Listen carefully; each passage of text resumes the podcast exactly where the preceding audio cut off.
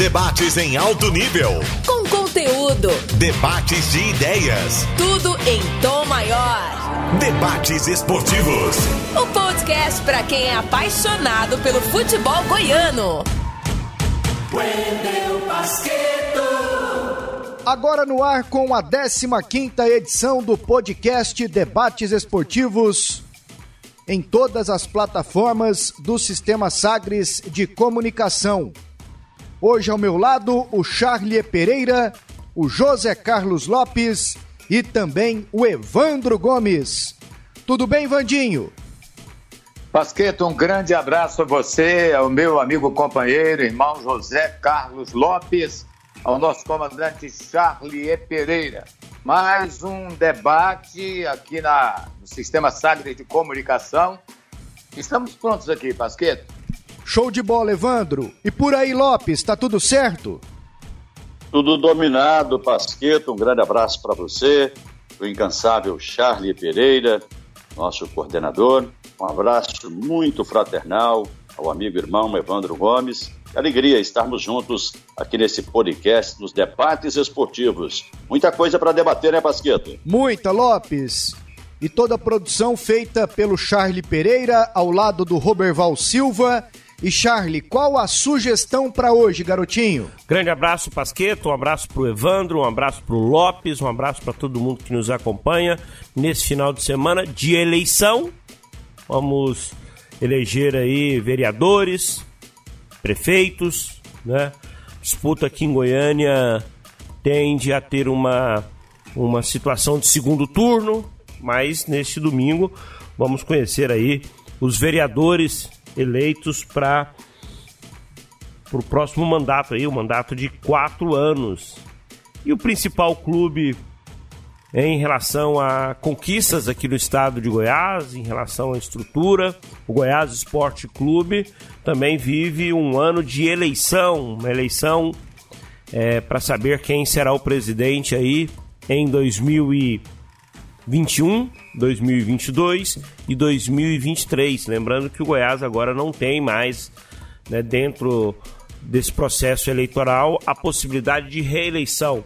É, o Marcelo Almeida não pode é, ser candidato. Quem ganhar a próxima eleição, ele terá três anos, ele não poderá concorrer a mais um mandato logo na sequência. A gente tem eleição no Atlético, não me lembro da última disputa, Pasqueto, de eleição no Atlético. Confesso que não me lembro. Não sei se o Evandro Lopes vão se lembrar da última eleição que nós tivemos no Atlético Clube Goianiense. Sempre assim um processo de, de aclamação, de escolha, sem, sem, sem precisar de, de, de urna de voto. No Vila Nova é algo mais comum esse processo de, de eleições, tanto para presidente do executivo como para presidente do conselho, que pese a última foi uma aclamação, né? O Hugo Jorge de Bravo chegou à cadeira de presidente num processo de aclamação, não houve a disputa, houve até uma sinalização da possibilidade de uma disputa, porém não foi concretizada. Né? Então a gente vai debater como tema principal as eleições no Goiás Esporte Clube, Pasqueto. É isso aí. E tem muita coisa pra gente discutir aqui e apresentar pro torcedor esmeraldino. Tiro de meta. É hora de colocar a bola em jogo. A eleição para a presidência executiva do Goiás, ela acontece na segunda quinzena de dezembro. Existe uma data ali que ainda não foi confirmada, 15 de dezembro. Para um conselheiro ou sócio do Goiás ter o direito de registrar uma chapa e concorrer à presidência executiva, ele tem que ter 51 assinaturas no Conselho Deliberativo do Goiás. 51 em um universo de 250 conselheiros. Nos últimos dias, surgiu um nome fora daqueles que hoje comandam o Goiás, do empresário Vanderlan Alcântara. Está no clube há 30 anos, como sócio, foi conselheiro por 10 anos e hoje é sócio. Ele apresentou a sua chapa com nomes conhecidos, como, por exemplo, do ídolo Luvanor, que seria a pessoa responsável pelo futebol. E claro, o Vanderlan Alcântara precisa dessas 51 assinaturas. Do outro lado, que seria a situação, a chapa não foi confirmada, mas Paulo Rogério Pinheiro, filho de Aile Pinheiro, seria o homem forte para assumir esse cargo de presidente do Goiás. Tem Adriano Oliveira, hoje um dos vices de Marcelo Almeida, que também pinta como possibilidade de nome para ser o candidato à presidência executiva. Nas redes sociais da Sagres 730, especialmente no Instagram, nós fizemos uma pesquisa com a galera nos últimos dias. Quem é o melhor para o Goiás? Colocamos o Paulo Rogério Pinheiro de um lado e o Vanderlan Alcântara do outro. Paulo Rogério Pinheiro, 33%. Vanderlan Alcântara, 67%. Opinião da galera nas redes sociais da Sagres 730. Lopes, isso reflete o que, na tua opinião, quando uma pessoa de fora passa a ter mais adesão do que a pessoa que está ali dentro? Embora em nenhum cargo, como Paulo Rogério Pinheiro, mas está ali dentro pela família Pinheiro, por estar próximo do Aile demais, que é o pai dele, e que há muito tempo sabe muito das coisas do Goiás. Lopes. Bom, Pasqueto, isso para mim representa a insatisfação do torcedor, né? Porque foi uma enquete realizada com a participação aberta. E aí penso que foram mais os torcedores do Goiás. E aí os sócios conselheiros também são torcedores e certamente também se manifestaram nessa enquete aí. A diferença é muito grande, né? Isso reflete o momento. Porque um clube de futebol ele gira em torno do futebol. Se você tem resultado positivo no futebol, isso passa também para o dirigente. O dirigente também é querido por conta dos resultados. O dirigente é rejeitado por conta dos resultados no futebol. E esse ano, um ano sofrível para o Goiás, é um ano muito difícil é, no futebol.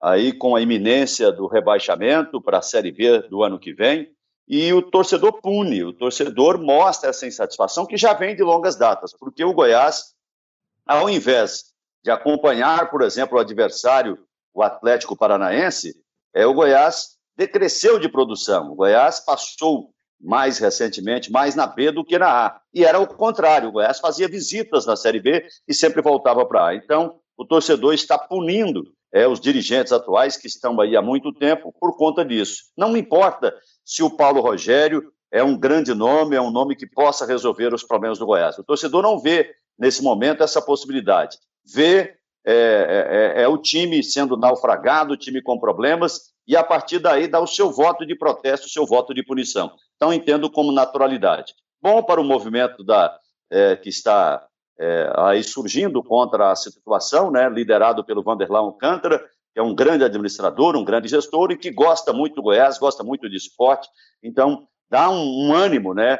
Agora, do outro lado, é um aviso a mais para a situação de que o torcedor está absolutamente insatisfeito com a situação no Goiás. Charlie Pereira, o futebol, ele é o coração dessa história, né? Porque ele emana as emoções para tudo quanto é lugar da torcida. E aí o time tá muito mal. Aí tem o adversário aqui, que é o Atlético, que vai lá e belisca o Goiás toda hora. São as gozações. E o torcedor do Goiás está daquele jeito, não aguenta mais, Charlie. O resultado da pesquisa é um reflexo dessa insatisfação com o momento do clube.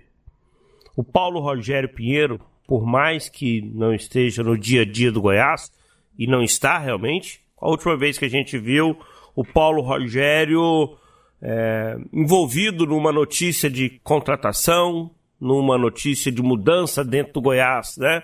Ele é uma figura que está hoje né, totalmente fora da administração do dia a dia ali do Goiás, gerido pelo Marcelo Almeida. Né? Ele não tem nenhum cargo. Mas ele herda um desgaste por ser o candidato de situação. Então ele ele sem dúvida nenhuma né, paga por isso. O Vanderlan Alcântara chega como fato novo, né? É, trouxe essa semana aí uma lista de, de, de questões que ele pretende implementar caso seja eleito, de mudanças, né? Não tem nada, eu diria assim, de fantástico, de, de, de, de, de alguma proposta populista. Né? Eu acho que essa vantagem que ele tem nessa pesquisa, que é com o torcedor, não é por conta de, olha, vou trazer, igual lá no Vasco, o, o, o, o candidato que ganhou a eleição, dentro da proposta deles, estava falando de trazer o Sidorf para ser o gerente de futebol do Vasco, estava falando de trazer o Balotelli, né? São, para mim, propostas populistas, mas nenhuma proposta populista foi apresentada pela oposição. A não ser o fato ah, vou trazer um técnico de peso. Né? Isso vai depender muito do, da realidade financeira em que a oposição, caso seja eleita, venha pegar e é bem Goiás. relativo isso, né? É. é. o que eles podem achar de peso, a galera que nesse momento apoia eles nessa pesquisa pode não considerar. Sim. Por uhum. exemplo. Que, que, quem é o técnico de peso hoje no Brasil? É, é de Rogério Ceni para cima. Dorival Júnior seria um técnico de peso? Penso que sim. Não. Né? Mas tem gente que acha que não. Sim. Né? É. Evandro, então estamos aqui envolvidos em uma discussão sobre eleições no Goiás. E nos últimos anos, isso não acontecia, né? Porque o time terminava relativamente bem a temporada pelo menos não decepcionava como agora, e aí não surgia ninguém dentro do clube para dar um grito, ou oh, tá errado aí. Você acha que isso pode ter qual efeito, hein, Evandro? Wendel, é, eu vou pegar um pouquinho de cada um, né, do que falaram Lopes e Charlie com muita propriedade. Se o Goiás for rebaixado e o Vanderlan alcançando as 51 assinaturas, ele pode surpreender nessa eleição.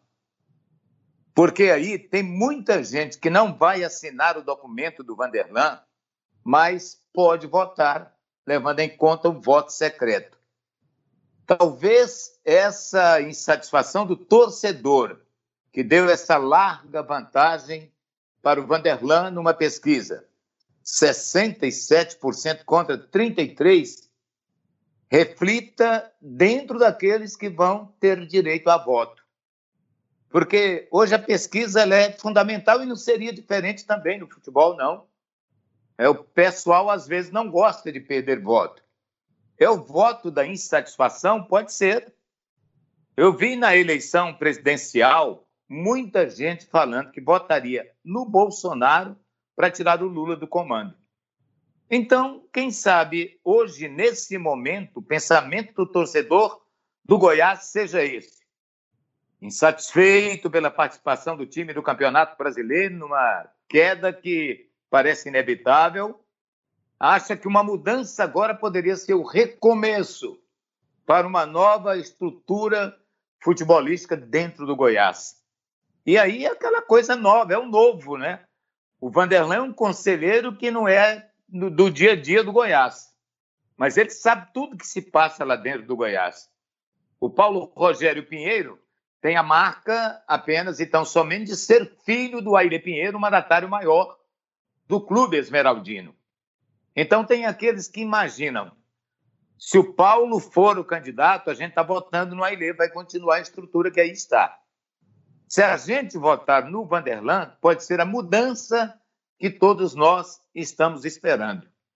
Vai ser uma situação um pouco complicada. Eu repito, se o Vanderlan passar né, no vestibular que ele terá, em busca das 51 assinaturas, ele pode surpreender nessa eleição. Pode crer, Pasqueta, ele pode surpreender se ele chegar a participar da eleição.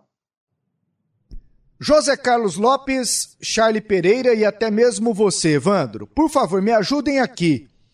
Eu iniciei aqui na imprensa no dia 6 de novembro de 2002. De lá para cá eu me lembro de duas eleições com votos, com disputas no Goiás. Aquela Raimundo Paulo Lopes e depois Cid Oliveira Reis e Raimundo Queiroz. Você tem detalhes aí, Lopes? Você lembra mais ou menos como foi? Sim, me lembro que a do Paulo Lopes com o Raimundo foi extremamente disputada. Se não estou enganado, a diferença foi de 12 votos. Se não estou enganado, a diferença foi de 12 votos. Foi muito pequena, foi extremamente disputada. Uma eleição que mobilizou pessoas que eu nem imaginava é, que fossem sócias do Goiás, que tivesse participação na vida do Goiás, como, por exemplo, o Lorival Lousa, né, que foi que foi, votou naquela eleição, ele participou, não sei para que lado ele voltou, mas ele foi convocado para votar. O meu senhor Luiz Duarte, que estava afastado, voltou com força, trabalhou a favor do Paulo Lopes, e o Ailê vestiu a camisa do Raimundo literalmente. Foi quase que uma eleição entre o prestígio do meu e o prestígio do Ailê Pinheiro. Então foi uma disputa muito grande. Já do Raimundo com o Cid, não teve essa disputa. Não sei te é, mensurar, mas não me lembro mais da diferença, mas já não foi com. Já não teve. É, o acirramento não foi tão grande quanto esse. Então, foi, foram duas eleições bem disputadas, mas essa do Paulo Lopes, que rompeu com o Ailê, né? Ele era tido como filho do Ailê e acabou rompendo e, e acabou perdendo a eleição. Foi uma diferença pequena, mas perdeu. E aquela que a Linda Monteiro participou, que o Raimundo tomou um caderno lá, foi essa mesmo? Foi essa. Foi a essa. Linda era candidata é... a presidente ou era? Não, ela fazia parte da chapa do Paulo Lopes, né? Ah, Eles tá. estavam do outro lado, todos juntos, né? Iberê Monteiro, Linda Monteiro, Melchior Luiz Duarte, eram vários grandes conselheiros, né? importantes conselheiros que se juntaram, ex-presidentes, é, contra o Raimundo, não queriam o Raimundo, e evidentemente também o Ailê, porque era um candidato apoiado pelo Ailê. Aquilo era o livro de, de atas, né? E ali tinham, é, é, tinha algumas informações importantes que não poderiam sair dali, e a dona Linda Monteiro acabou ia levando esse livro para casa e teve o Raimundo, né? Foi de uma maneira abrupta e tomou esse livro. Foi uma confusão danada. Eu estava lá nesse, nessa hora. Foi, foi, uma, foi uma baixaria, né, Lopes?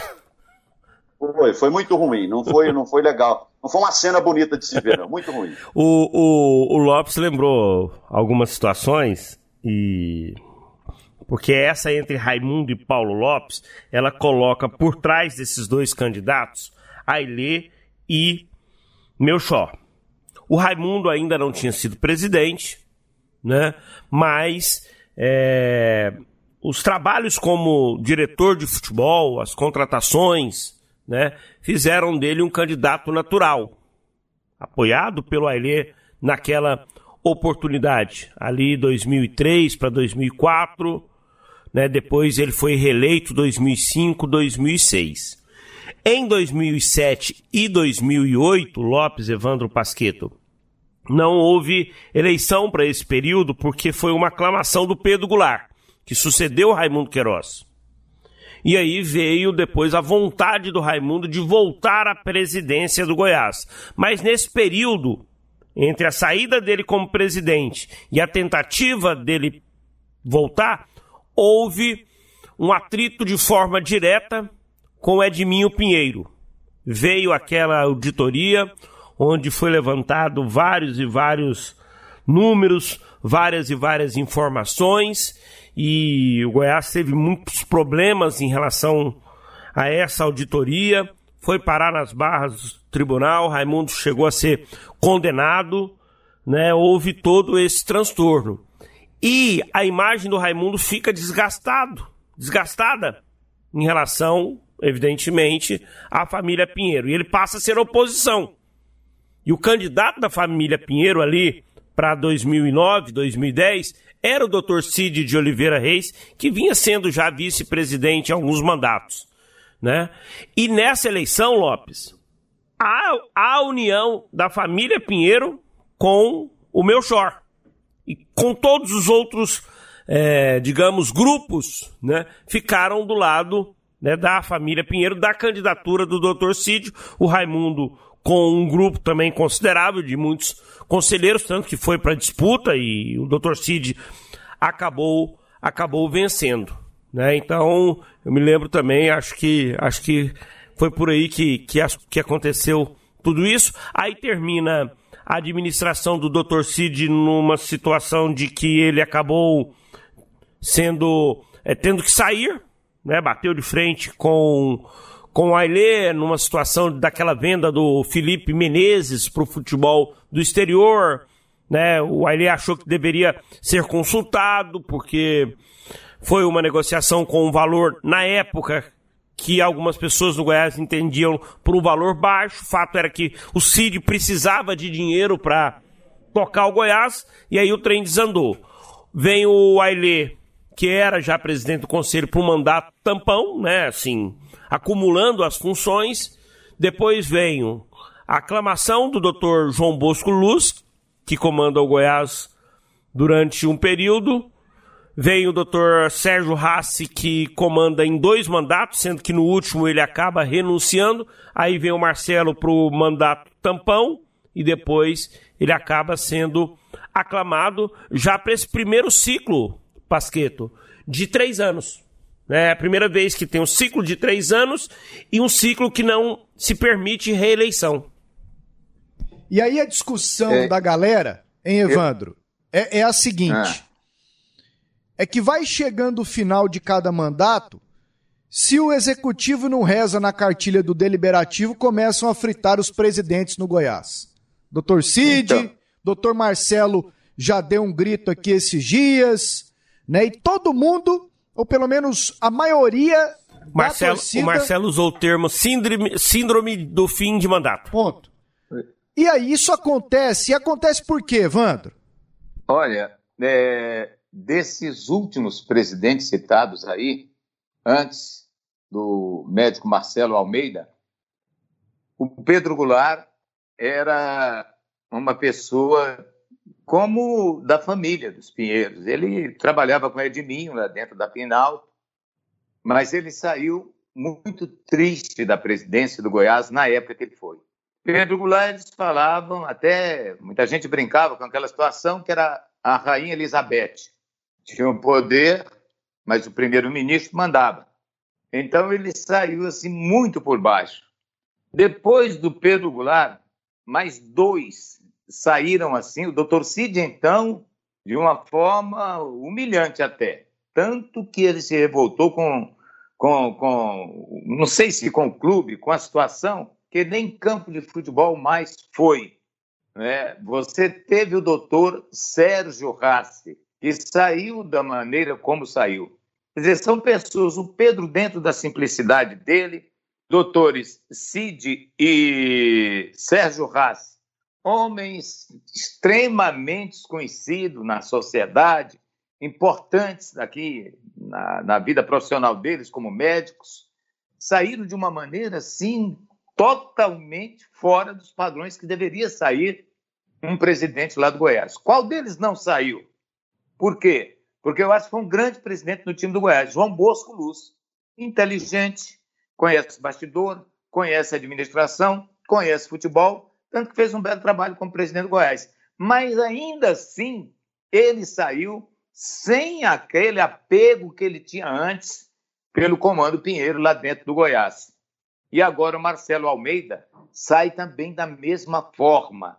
Não tem algo errado, não, que qualquer coisa, qualquer. Nos últimos cinco presidentes, não tem um que sai de lá, que deixa o carro feliz, né, elogiando. Sempre fica uma rusga ali. O que, que acontece dentro do Goiás? Quer dizer, um tropeço qualquer de um presidente é motivo para ele ser, às vezes, expurgado lá dentro do Goiás, sair da forma como sai, né, sair por baixo, às vezes é, detonado por torcida, por conselheiros, em função do que é dito lá de cima, tem esse lado que eu acho errado no time do Goiás. Então, é preciso que alguém assuma o Goiás sem ser aquele cidadão que vive pendurado ali na calça do Ailê Pinheiro. Porque tem a importância dele, o Ailê? Ninguém nega isso, tem e vai ter até o dia que ele não puder mais trabalhar no Goiás. Depois disso, a gente não sabe o que, que vai acontecer. Por isso é que é bom, talvez, uma eleição nesse momento, para ver qual será a realidade do Goiás sem um comando efetivo do Ailê. Eu já ouvi por parte dos Pinheiros o seguinte termo, Pasqueto. Quando se senta na cadeira da presidência do Goiás, as pessoas são picadas pela mosca azul, que tem, digamos, um efeito de, de dar a esse presidente a questão da vaidade, de tomar decisões, de estar, de repente, numa posição maior do que a importância do clube. É muito difícil dizer isso, porque isso é muito pessoal. É o Marcelo que pode dizer isso, o Sérgio que pode dizer isso, o Dr. João Bosco, Pedro, Raimundo, né? Mas, em muitos momentos, o que eu entendo é que a impressão que os Pinheiros têm é de que essas pessoas colocadas no poder por ele, e isso acho que ninguém duvida, né? Todos os, presidentes desses séculos chegaram à presidência do Goiás através da bênção do Ailê. E do né? outro lado, as pessoas podem ter o pensamento, e muitas têm assim, e o apego ao cargo? da galera dos Pinheiros. Sim. Né? né? Ele tá, é, né? não deixam, não dão liberdade para o claro. presidente. É, eu acho que são duas coisas que são citadas. Olha, o, o, o presidente, depois que sai desgastado, com, da maneira como muitos saíram, como destacou o Evandro, ele fala: ah, mas lá os pinheiros não deixam a gente administrar. Aí vem os Eles pinheiros, querem... não, mas o cara quando senta aqui Fica acha vaidoso, que é maior do que todo é. mundo. Aí tem a vaidade do outro lado. Lopes, você nunca escondeu, na sua opinião aqui no Sistema Sagres, a sua amizade com o Vanderlan Alcântara. Em um de seus comentários chegou a dizer: Vanderlan veio conversar comigo e eu dei o seguinte conselho para ele: não mexa com essa história de presidência do Goiás, porque você vai perder o seu sossego. Aí o Evandro vem com um relatório de todos aqueles presidentes que saíram desgastados e mal com a torcida. O Charlie vem com uma impressão da família Pinheiro sobre quem assume a cadeira de presidente do Goiás. Isso só reforça o teu conselho ao seu amigo Vanderlan Alcântara, Lopes? Sim, sim. E o Vanderlan, ele ouviu muito os dois lados. Os conselheiros dele, daqueles que olham primeiro para a vida dele, para o sossego dele, é, para o bem-estar dele, e aqueles que querem, que vê nele um grande gestor, um grande administrador, o que é verdade, ele é um grande gestor. Olha, se ele olhar, e certamente é esse o raciocínio dele, de onde ele veio, onde ele está e aonde ele pode ir, é aí que ele deve ter tomado a decisão. Esses grandes empreendedores, eles pensam assim. Ele foi engraxate. Esse Vaz dele, eu já contei, vem de Vanderlão, V, A de Alcântara e S de Souza. Então, Vaz juntou com o café, ficou Vaz Café. Ele até ganhou um processo de alguma marca semelhante, similar, e que queria, é, não queria deixá-lo registrar a patente por conta de ficar parecendo com uma outra marca. E ele ganhou com fotos do engraxate dele, que tinha esse Vaz, e aí ele mostrou que fez, só colocou na frente o café e ganhou esse processo. Então, ele vem lá de baixo, vem lá chegou aonde é, um industrial, um empresário bem-sucedido, que gosta do esporte, já militou no, é, em, principalmente no automobilismo, que é conselheiro do Goiás há muito tempo. Então, é aquela coisa do desafio, do empreendedor.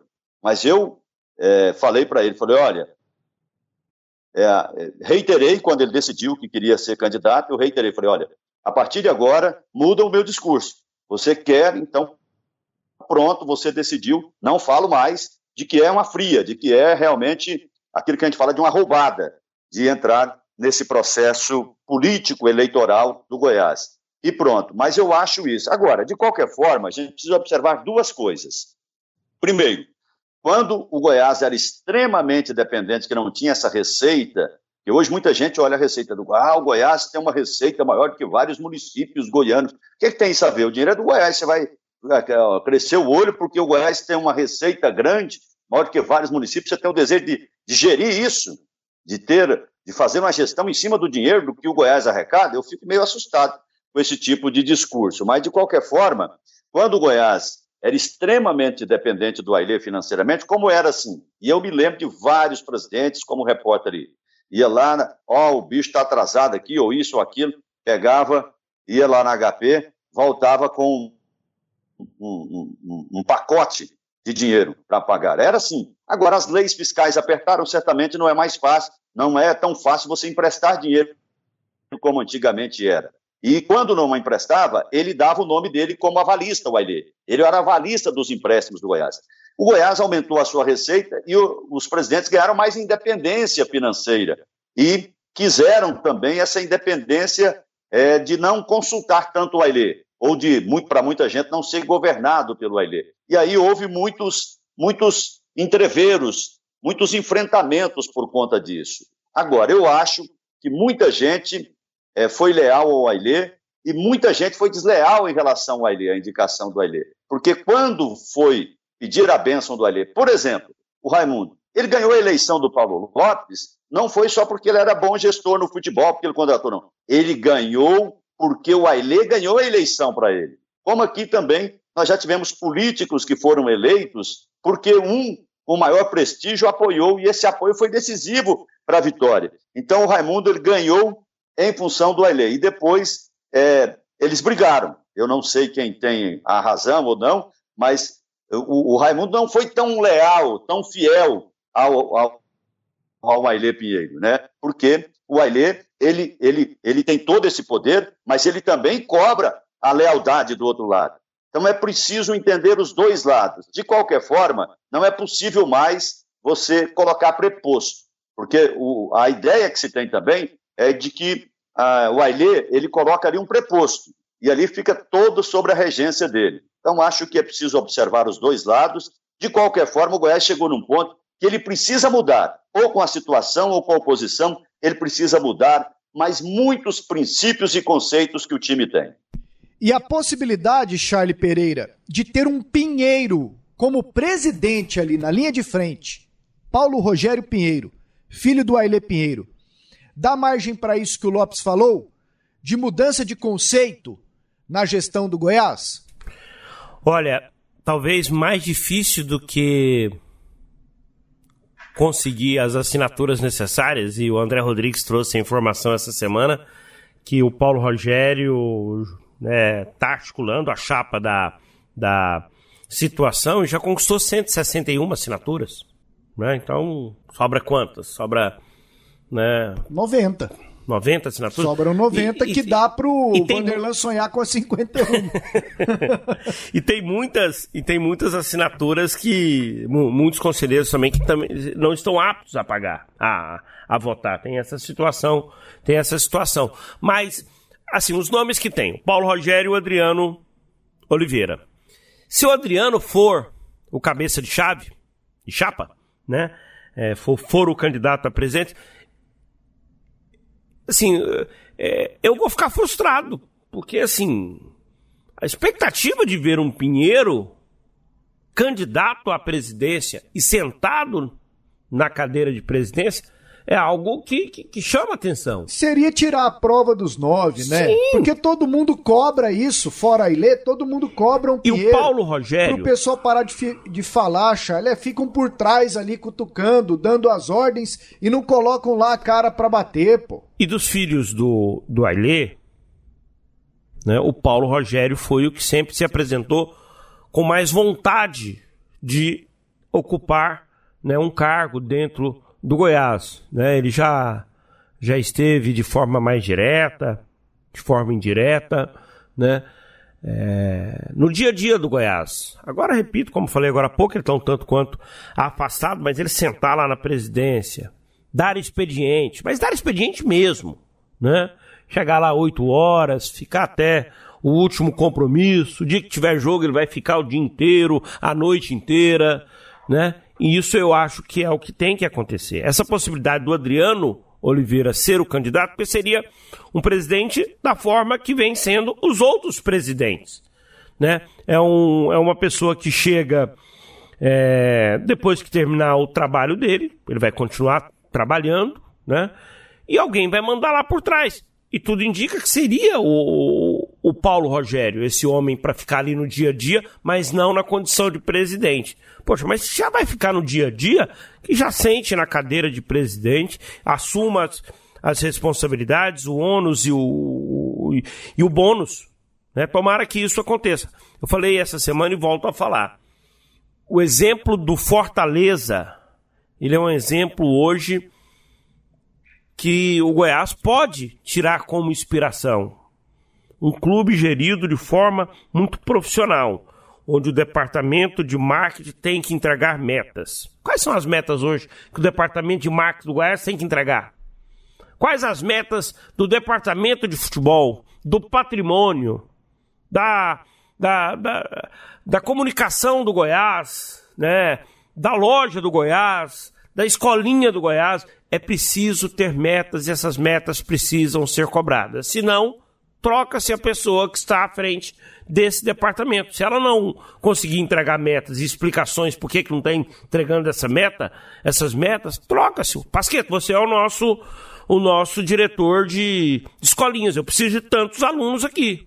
Se você entregar um número menor, Pasqueto, dá licença, eu vou trazer o Evandro, porque o Evandro né, vai me entregar essas metas. Pronto, simples.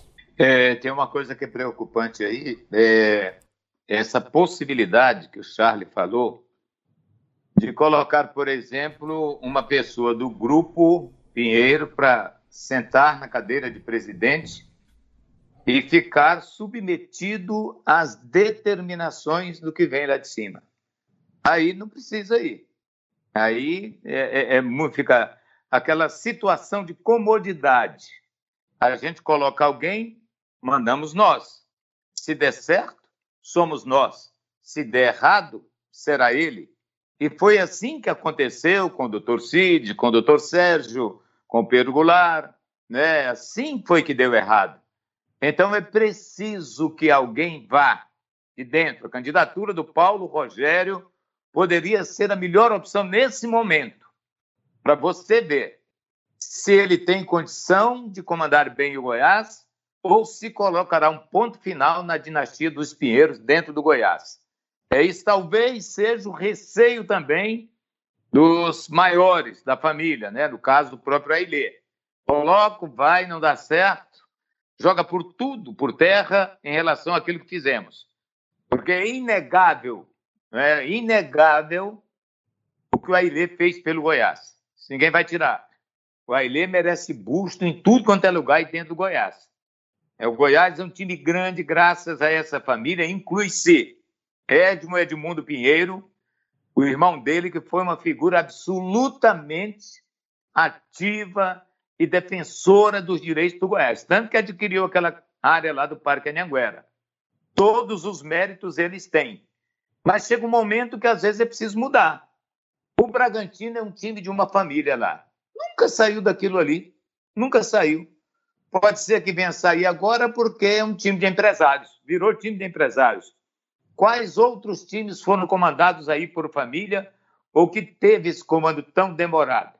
O Bahia com Paulo Maracajá, o Vitória com Paulo Carneiro. Tá bom, Paulo Maracajá foi campeão brasileiro, o Vitória decidiu o Campeonato Brasileiro, decidiu Copa do Brasil, etc e tal. É, o Atlético do Paraná com o Petralha. É, cresceu, cresceu, hoje está num momento difícil também. Vai chegar um ponto que a conta chega, a cobrança vem mesmo. Porque tudo é bom enquanto está durando. Enquanto o time está bem, ninguém vai falar nada.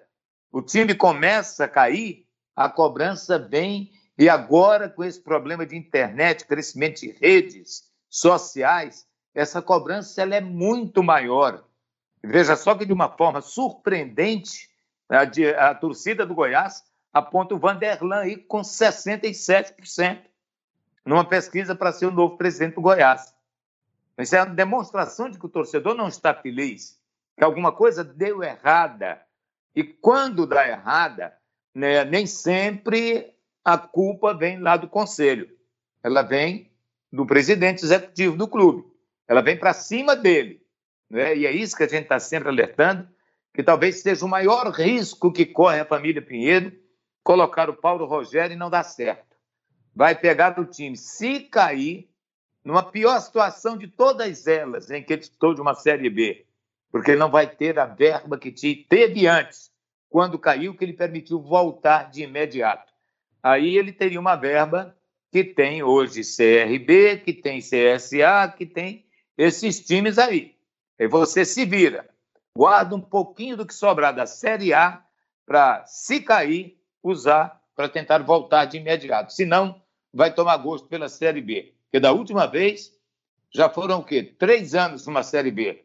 Das outras vezes, o Goiás caía hoje, levantava amanhã.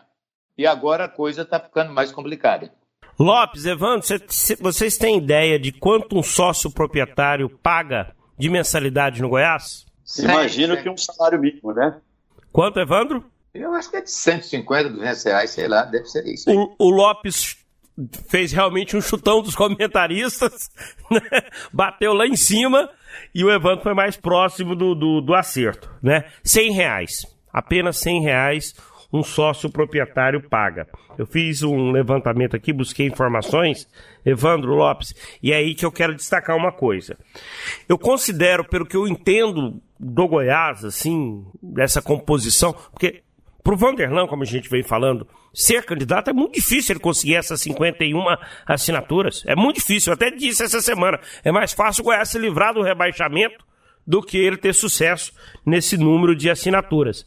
O... A eleição para o executivo é o conselho que vota. São essas 250 pessoas.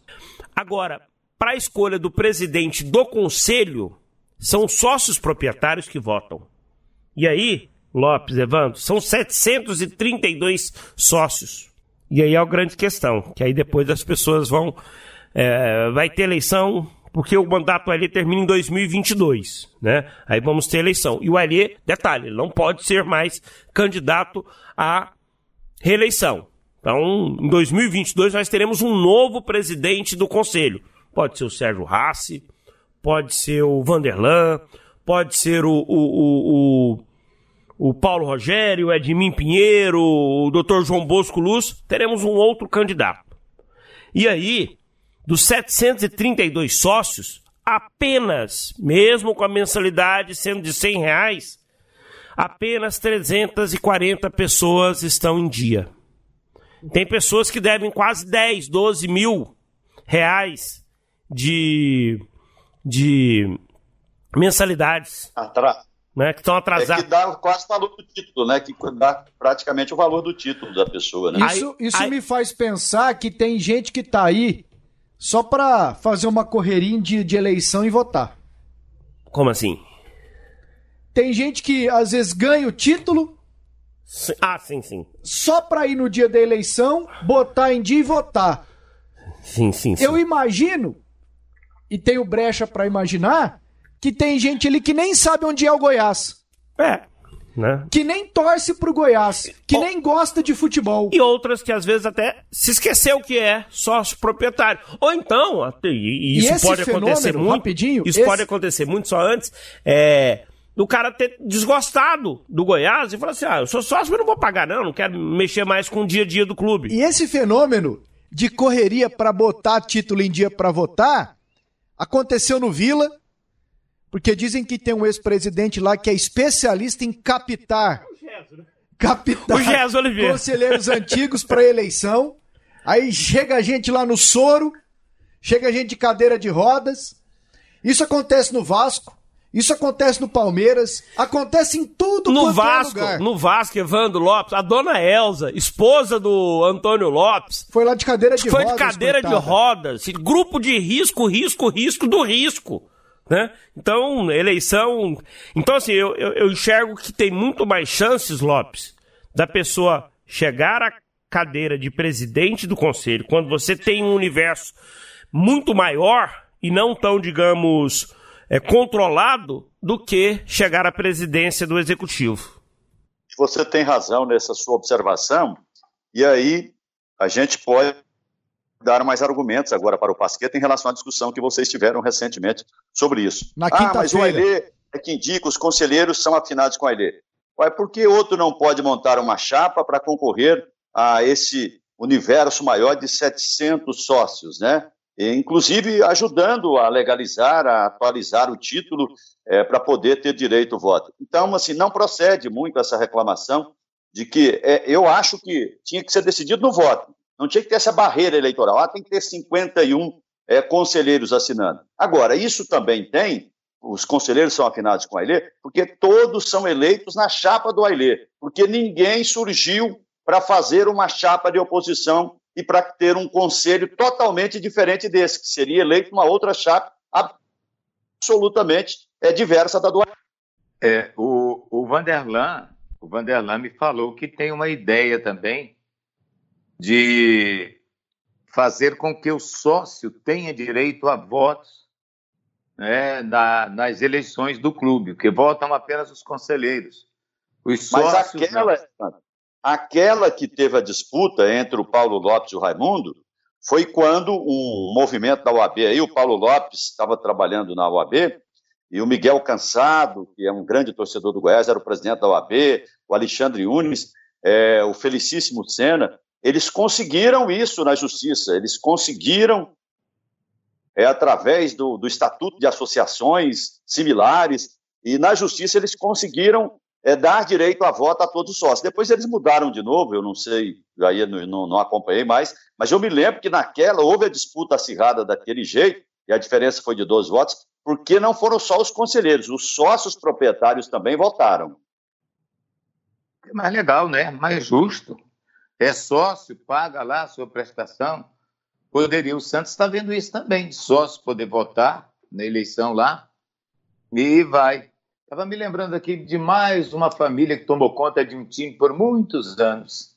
Grandíssimo time, vencedor, campeoníssimo, e hoje está numa situação catastrófica aí numa Série B e também devendo muito. Chama-se Cruzeiro da família Perrela, Pasqueto. É isso aí. E claro que tudo que rolar nessas eleições do Goiás, você fica sabendo aqui com a gente na Sagres 730. Parada obrigatória. Vamos ouvir e debater o que disse o boleiro, o professor, o Cartola. Solta a entrevista. E na última quinta-feira, o Atlético recebeu o prefeito de Goiânia, Iris Rezende. Ele foi no estádio Antônio Ascioli Lá cobrou uma penalidade com toda a sua categoria. Iris Rezende, que é um exemplo de vitalidade, né? As pessoas podem não gostar do Iris, mas a vitalidade dele, meu amigo, eu vou te contar um negócio. E depois, no CT do Urias Magalhães, lá Atlético e Prefeitura de Goiânia assinaram um termo para um convênio em que o Atlético vai tomar conta daquela praça em frente ao CT do Urias Magalhães. A Natália Freitas esteve lá e trouxe todos os detalhes.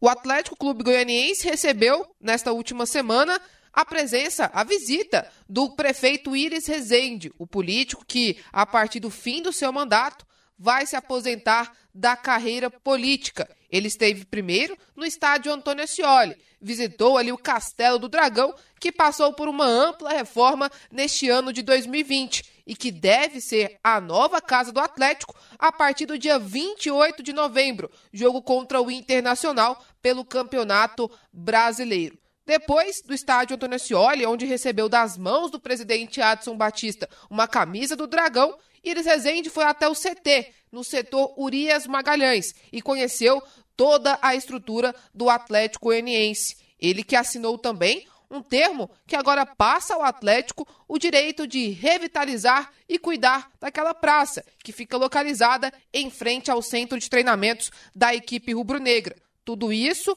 graças ao projeto Adote uma Praça. Desta forma, além de uma escola e também de um ginásio que já está construído naquela praça, o Atlético vai poder fazer escolinhas de futebol, também uma pista para corrida e caminhada para os moradores da região. Só que também nessa escolinha vai ter que oferecer é, vagas a crianças de baixa renda, como uma ação social por ter tido o direito de receber aí essa revitalização da praça em frente ao CT no setor Urias Magalhães. E o prefeito Iris Rezende, que é atleticano declarado, falou dessa relação com a equipe rubro-negra. Bom, eu disse, eu cheguei em Goiânia há 70 anos e morar em Campinas. Naquela época, viu, se um morador de Campinas não se declarasse torcedor ativo do Atlético, que tinha que mudar. Mas não foi por isso que eu me tornei atleticano, não. É porque eu acabei, eu vim com 15 anos, acabei de alcançar a maturidade aqui convivendo com o Atlético. E posso dizer que é um time que vive no coração de todos aqueles que têm com ele um pouquinho de relacionamento. Adson, qual a importância do Atlético é, ter agora a oportunidade de cuidar dessa área aqui em frente ao CT? Olha, importantíssimo, né? Eu quero agradecer muito o nosso representante, que trabalhou muito nisso, o vereador Zander, e principalmente ao prefeito Iris Rezende, porque essa área aqui, nosso CT hoje é referência, mas é uma área que as pessoas usam para depósito de lixo e nós vamos revitalizar, vamos fazer uma área que possa servir ao Atlético, aos cidadão, cidadãos goianos e principalmente é, é, é, a área social, pensando numa escolinha, alguma coisa e também uma, uma praça que é o objetivo principal. O Atlético já tem um planejamento para como vai utilizar essa área? Já tem ali desenhado o que será feito nessa área, Adson? Tem, nós temos um projeto aprovado e iremos executar. Bom, esses dias, aliás, no dia que aconteceu a assinatura do termo, na última quinta-feira, eu até fiz um comentário de que o ideal fosse a prefeitura tomar conta da praça, não passar para o Atlético. Se bem que o Atlético tem um interesse também em administrar. Então, menos mal.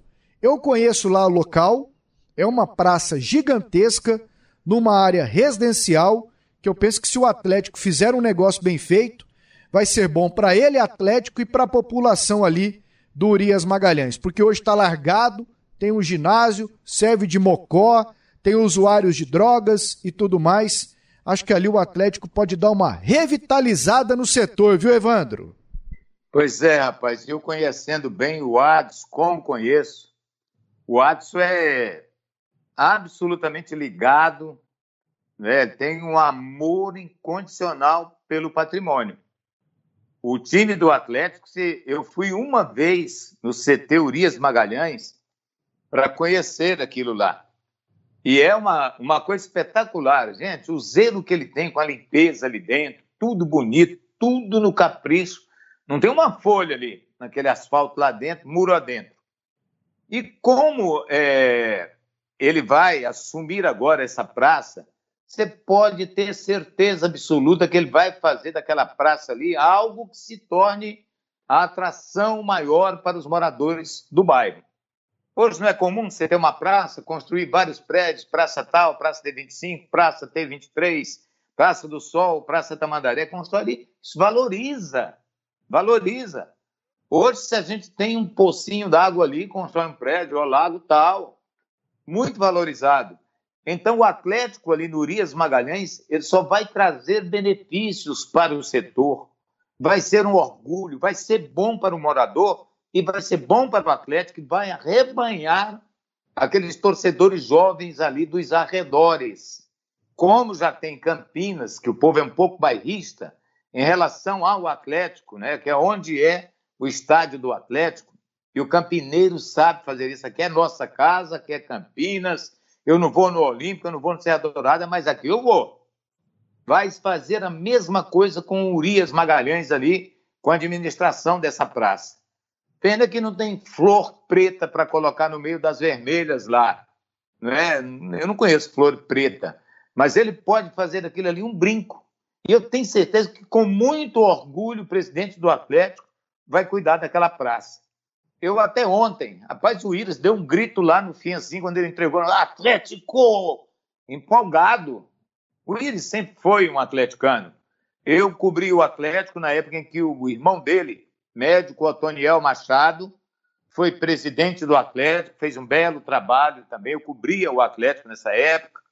Então, eu, eu sabia da, do envolvimento da família Rezende com o Atlético. Todos os atleticanos, por quê? Porque ali da Campininha, famosa. E que tal o Atlético homenagear o Íris? Eu concordo que o Íris é para a política o que é o Ailê para o futebol. Não sei se vocês concordam comigo. Porque o Íris, com seus noventa e tantos anos de idade, é um homem que tem uma história bonita aqui na política de Goiás. E olha que esse mandato dele está acabando com muita coisa boa para a cidade, cheio de transtornos, mas com muitos benefícios que virão a partir de janeiro na entrega dessas obras. Deixou bonito esses monumentos, esses viadutos, tudo, tudo isso muito bonito, embeleza a cidade, viram pontos turísticos. Então a gente tem que elogiar o Íris como político. E o Atlético, em forma de gratidão, bem que poderia colocar o nome dele ou na praça, não sei se já tem nome a praça, ou no centro de treinamentos do clube. Seria uma bela homenagem a esse que foi, esse cara que é um grande político, que tem uma história que ninguém vai apagar dentro da política aqui em Goiás. É bom esclarecer que o Atlético ali pode também arrecadar, né? Abrindo vaga para escolinhas, destinando um percentual para famílias carentes mas em outro ponto arrecadando também, porque ele vai ter um gasto é. na revitalização e na manutenção da praça. Por ter espaço para famílias menos favorecidas. Exatamente. É, é, uma, é uma das contrapartidas isso, desse contrato. Isso, isso. A prefeitura já tem esse tipo de contrato com outros convênios aqui. O Iris, viu, Evandro, para que não pare nenhuma dúvida, 86 anos de idade nesse momento. E Lopes, e essa parceria Atlético-Prefeitura de Goiânia para a revitalização dessa praça no Urias Magalhães? Eu gosto, eu gosto desse tipo de parceria, não só é, porque o Atlético, nós estamos trabalhando no futebol, mas eu gosto uh, com iniciativa privada, chamada parceria público-privada, eu gosto disso, que é uma, uma forma né, de público-privada, porque os clubes de futebol eles têm uma utilidade pública, mas são é, do direito privado. Então vejo com bons olhos. Eu só, eu só, eu só faço ressalvas e muita gente fala, ah, já está puxando. Não, é que seja uma coisa pública, é que seja uma coisa pública, que não, não passe como essas arenas que são construídas em parceria com os clubes de futebol, e depois os clubes do futebol não querem cumprir o contrato. Ah, hoje eu tenho, amanhã eu tenho jogo importante e a prioridade é da arena, do show, mas eu não quero nem saber. Eu quero...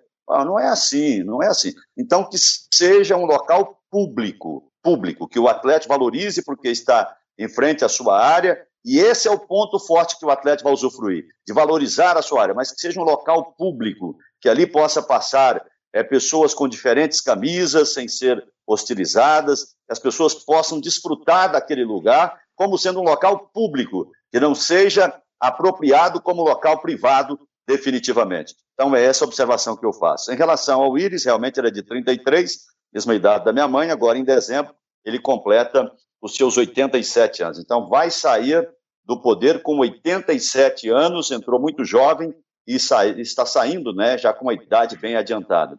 Entra para a história como um grande político, né? Quando cita nome é sempre aquela ciumeira de política, mas é, ele certamente disputa aí a condição é, com Pedro Ludovico, com Marconi Perillo, que foi quatro vezes governador do estado de Goiás, com Henrique Santilo, que também foi um grande político, foi ministro, foi governador, com Leon Bernardes, também várias vezes prefeito de Goiânia. Penso que é por aí. É, vai entrar para a história como um dos grandes políticos. Tanto é que agora a Cileide já fez um livro aí contando essa trajetória realmente espetacular do Iris Rezende. E eu tenho é, por essas pessoas, embora elas tenham é, sido questionadas, tenham feito coisas erradas, mas eu tenho por elas admiração e respeito. E é o que eu tenho pelo Iris. O... E eu estou ansioso para esse, esse livro da Cileide aí, né? A história do Iris rende certamente muitos e muitos capítulos, muitas e muitas páginas, e ela continua a ser escrita, né? Porque certamente ele ainda vai ter ainda né, muitos fatos importantes aí na sua vida, porque o homem tem 86 anos, mas parece que tem 40, tamanha a força, tamanha a vitalidade, tamanha né, a, a vontade de trabalhar que ele demonstra. E, e os clubes aqui em Goiânia, Pasqueto, o estado de Goiás como um todo, isso é uma coisa que eles não podem reclamar, é da ajuda de governo, de prefeitura. Né? Essas instituições ajudam muito o nosso futebol. Né? O, o fato da prefeitura estar tá cedendo essa praça para que o Atlético possa fazer a, administração dela é uma ajuda da prefeitura. Claro que ela vai ser beneficiada, porque é uma área que é dela que vai estar. Tá né, com um paisagismo diferente, que vai estar tá com, com um aspecto muito mais bonito, e a gente tem certeza que o Atlético é muito zeloso com as coisas que, que, que, que, administra né, o centro de treinamento, o, o, o estádio do Atlético, são, são provas é, desse cuidado tão especial. É, mas assim, o, o governo, a prefeitura ajudou muito. Só o fato de não cobrar né, dos clubes, o, por exemplo, o policiamento que trabalha nos estados já é uma baita de, um, de, um, de uma ajuda, enquanto outros estados existem essa cobrança aqui, é tudo de graça. É, você imagina o, o centro de treinamentos do Vila Nova, doado pelo governador Marconi Perillo.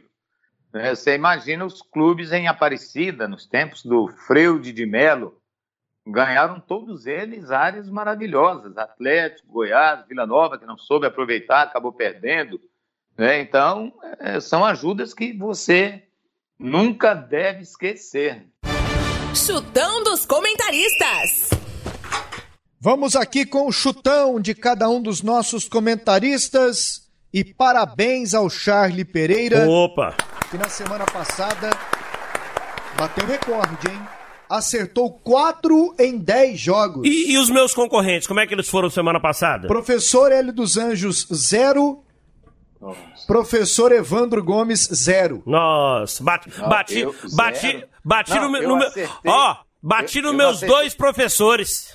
Eu não acertei o placar, mas acertei os resultados todos. Aqui né? é placar. Vitórias. Aqui é placar. Agora o Hélio, professor Hélio, falhou, mas ninguém placar, placar é chutão mesmo. Aqui é placar, não vem querer mudar a regra, não. É, vem, valor, vem, vem desvalorizar a minha vitória, não. Não vem querer, não vem querer mudar a regra, não.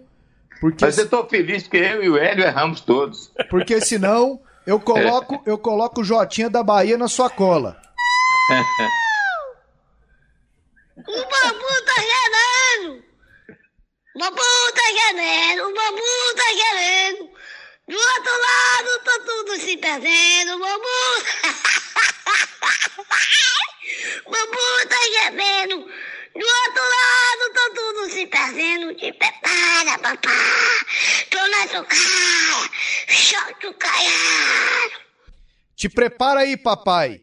Santos e Internacional, Evandro Gomes. E não vai dar para nós, não. Infelizmente, Santos está sem time. 2 a 0 pro Inter. É na vila, pô. É, mas não tem time. Fazer o quê? Nem não técnico. deveria nem entrar em campo. Não tem ninguém. Não tem o técnico, Cuca... não tem auxiliar, Cuca não tá tem defesa, COVID. não tem meio campo. Tudo com a Covid. Vai, Lopes. Pois é, uma situação muito triste, né? Essa, a gente imaginou que os clubes do meio para o fim da competição já pudessem ficar livres dessa Covid-19 e já estão enfrentando problemas aí em vários clubes. Então, o Santos, que já tinha um elenco limitado, é, com tantos desfalques assim, vai perder para o Inter por 1 a 0 Vou também de 1 a 0 para o Inter. Esporte Vasco, Charlie. O, o, Vasco é outro que sofre com a Covid. A dupla de zaga lá, o Miranda e o Castan, é, pegos. Ah, se fosse com só a a COVID. no Vasco, a gente dava um jeito, né? O Vasco sofre com a bola, sofre com o dinheiro, sofre com a Covid. Pra mim, 1x0 pro esporte. E aí, Lopes? 2x1 esporte. Evandro? É, é, rapaz, esse negócio de Covid, hein, o trem tá voltando tudo, parece que mais forte do que antes. E o povo tá bem à vontade. Mas vai dar esporte 1 a 0 Goiás e Atlético Lopes. Rapaz, eu fico muito à vontade. É chutão. 3x2 Goiás. Na Que lógica, isso? qual seria, Lopes? Ah, o Atlético Paranaense é melhor do que o Goiás, né? Na lógica você tem que analisar sim, mas é, o coração pede e o chutão permite, então 3x2 Goiás. Vou no chutão com 1x0 pro Goiás. E aí, Evandro? Esse time do Atlético tá meia boca também. Ah, ele tá na penúltima colocação do Campeonato Brasileiro. 2 a 1 Goiás. Corinthians e Atlético Mineiro, Charlie. É 0x0. Evandro? Jogo do Atlético Mineiro não termina 0 a 0 Ou ele faz 2-3 ou ele toma 2-3. Eu vou colocar 2 a 1 para o time do Atlético Mineiro. Lopes? 2x1 pro Atlético Mineiro. Grêmio e Ceará, Lopes. Rapaz, o Grêmio embalou, né? Mas uma hora você para de ganhar também, né? Mas ainda acho que ainda vai ganhar esse. 2x1 Grêmio. Charlie. É, Vou, vou de 1x0 Grêmio, mas vale lembrar que são dois times que estão envolvidos na Copa do Brasil. O Ceará tomou uma porrada do Palmeiras, o Grêmio ganhou do Cuiabá. Né? Então eles entram em campo, certamente, talvez poupando um ou outro jogador. 1 a 0 pro Grêmio. Eu acredito que o Ceará vai entrar com tudo. Não tem mais nada a fazer em Copa do Brasil, não. Acabou. O problema do Ceará é que o Ceará tem um jogador chamado Vina. Com o Vina fora, o Ceará é um time comum. 2 a 0 para o Grêmio. Fortaleza e São Paulo, Evandro. Um, agora o São Paulo pode ser que venha poupar alguns jogadores, né? O Fortaleza está com um técnico novo, Chamusca. Um a um o jogo. Lopes. 2 a 2 Charlie. Vou de 1 a 1 Flamengo e Atlético. Evandro. 2 a 0 Flamengo. Charlie. 2 a 0 pro Flamengo. Lopes. É unanimidade, 2 a 0 Flamengo. Depois eu vou me errar Palmeiras e Fluminense. Lopes. Palmeiras e Fluminense. Palmeiras já adiantou a sua participação na Copa do Brasil, então vai ganhar o jogo também. 2 a 0 Palmeiras. Charlie. 3 a 0 pro Palmeiras. Evandro. 2 a 1 Palmeiras. Coritiba e Bahia, Evandro. Coritiba e Bahia, 1 a 1 Lopes. 1 a 0 Bahia. 0 a 0 E para terminar aqui, Botafogo e Bragantino, Charlie. É... 1 a 0 pro Botafogo. Evandro. Bragantino 2 a 1 E Lopes. 1 a 0 Bragantino. Vamos entrar no túnel do tempo. Clube de Goiânia K do Brasil. Rádio 730. Sistema Sagres. Aqui tem história. Bora lá com o retrospecto de Goiás e Atlético Paranaense que jogam neste sábado na Serrinha. 46 jogos na história, hein? Que coisa linda. 19 vitórias do Goiás, 68 gols. 17 vitórias do Atlético, 65 gols, 10 empates. O Charlie disse que não tem nenhum jogo específico, mas eu me lembro de um que me marcou muito, Lopes. Série B, Ah. no- Série B 94, Goiás e Atlético Paranaense no Serra Dourada, era um dia à noite de semana. O Jura, aquele é São Paulo, estava no Atlético Paranaense. E aí eu na geral com o meu pai, geral lá embaixo. E o Augusto tentando, tentando, tentando ali de ponta, lateral esquerda, errando tudo, Lopes. Tudo. Aí meu pai dá geral assim, um escanteio pro Goiás, meu pai grita: Augusto! Acerta uma! Pelo amor de Deus! O Augusto olhou pra trás e riu, Lopes. Isso é o que me marcou Era no jogo. E eu lembro de um aqui, e foi marcante para aquele acesso de 2012, pelo título também. O Goiás ganhava por 2 a 0 o Atlético Paranaense empatou, rapaz, 2 a 2 E aquele Ricardo Goulart arrancou pelo meio, mas deu um sapataço, acho que foi de esquerda. Ela foi lá na gaveta nesse gol do vestiário. E coisa linda, 3 a 2 que o estádio tremeu. Esse é um dos que eu lembro também. Sem contar daquele 3 a 0 com o Wellington Pitbull arrebentando lá na arena é, da Baixada também pelo Goiás. Só lembrando lado positivo, né? Porque teve um com o Amaral, pegou a bola lá também. Eu tava Goiás lá. goleada do Atlético. Em 2008, o técnico do Goiás, o saudoso Vadão, Paulo César Oliveira era o árbitro.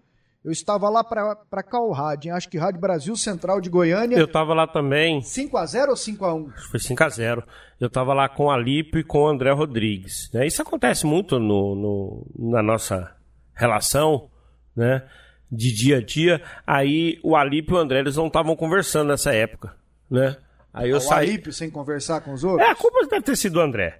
Aí eu saí pra almoçar com o André e fui jantar com o Alípio. Sim, pra, sabe, dividir, não, não puxar pra um lado só, sabe? Saí pra almoçar com o André e jantei com o Alípio. Como eu estava numa ala mais humilde da viagem, se eu não me engano, eu estava lá com Vinícius Silva e Baronil. Aí você Foi! o nível. Eu me lembro, a gente, Tá num, num sábado à noite, a gente, a gente tava ali no Vitória Vila, fomos num jogo do Paraná, A gente, que era sábado, aí quando a gente volta no hotel, eu lembro que vocês estavam lá. a gente estava numa ala mais humilde da viagem, com programas mais humildes, porém bem movimentados. Ainda fui- mais com o Baronil por perto. Eu fui almoçar com a Lipo lá naquele, como é que chama aquele bairro? Bairro Felicidade? Santa Felicidade. Santa Felicidade, Felicidade. exatamente. Ra- rachei a lá. conta, Evandro, eu tomei coca e ele tomou vinho. Aí você rachou a conta com ele. É, Tá doido. Flamengo. Isso aí seria, isso era a pior fria que tinha, né? É. Tentava com ele, doutor, só coisa grande. Né? Na hora de pagar, não, meu filho, eu vou pagar o meu chapinha aqui, que é tanto. Chapinha, baratinho, bom, docinho, etc e tal. Mas é, nessa situação do André com o Alipe, o André certamente lembrou o Leleco, né? Eu não sou psiquiatra. Quem conversa com doido é psiquiatra. Um abraço para o cabeção Alípio Nogueira. Parece que vai, ganhar, parece vai ganhar uma eleição aí. Depois de muito tempo, tá, vai ganhar tá, uma. Tá, tá, tá, na bica para ganhar duas aí no interior. É, saudoso Cocá sempre falava. Não ganha uma, vamos ver agora, né? Vai ganhar duas. Tá, tá, tá o, Ali, o Alipe é marqueteiro aí, faz campanhas. Aí eu, eu, o Evandro me fez lembrar do Cocá. Cocá me ligava, Charles, todo dia depois da eleição. Liga pro Alipe. Eu falei, por que, Cocá? Não ganhou uma eleição.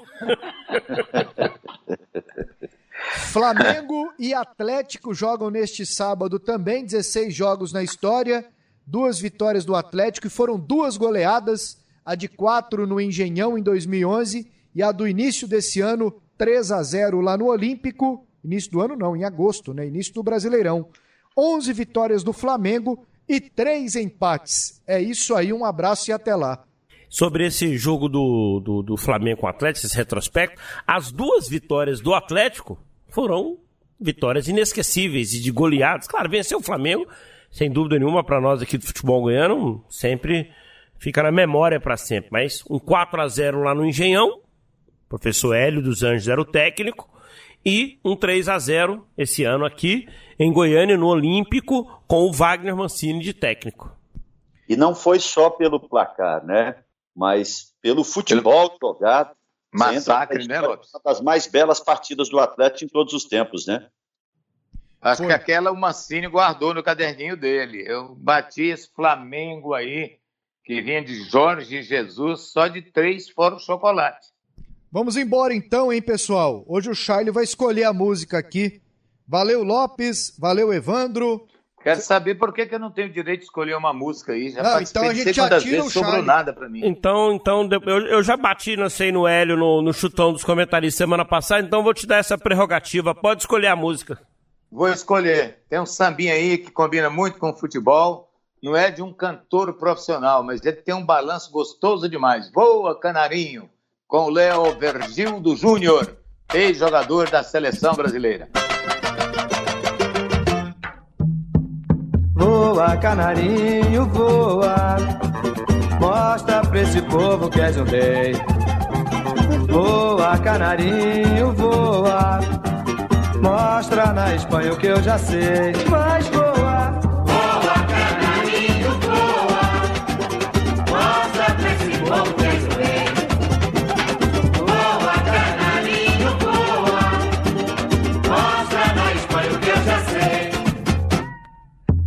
Amarelo, azul e branco, como o pavilhão do meu país. O verde toma conta do meu campo, amarelo, azul e branco fazem meu povo feliz. E o meu povo toma conta do cenário, faz vibrar o meu canário, enaltece o que ele faz. Bola rolando e o mundo se encantando, com a galera delirando. Tô aí, quero mais, mais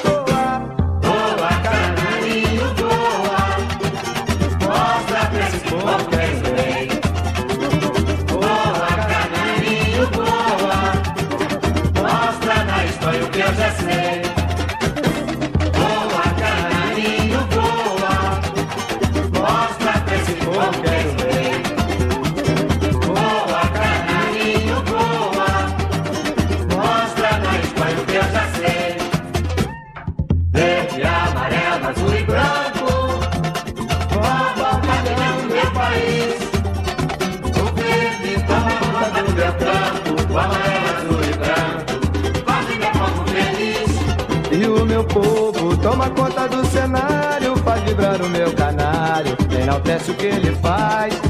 Bola rolando e o mundo se encantando, com a galera delirando. Tô aí, quero mais. mais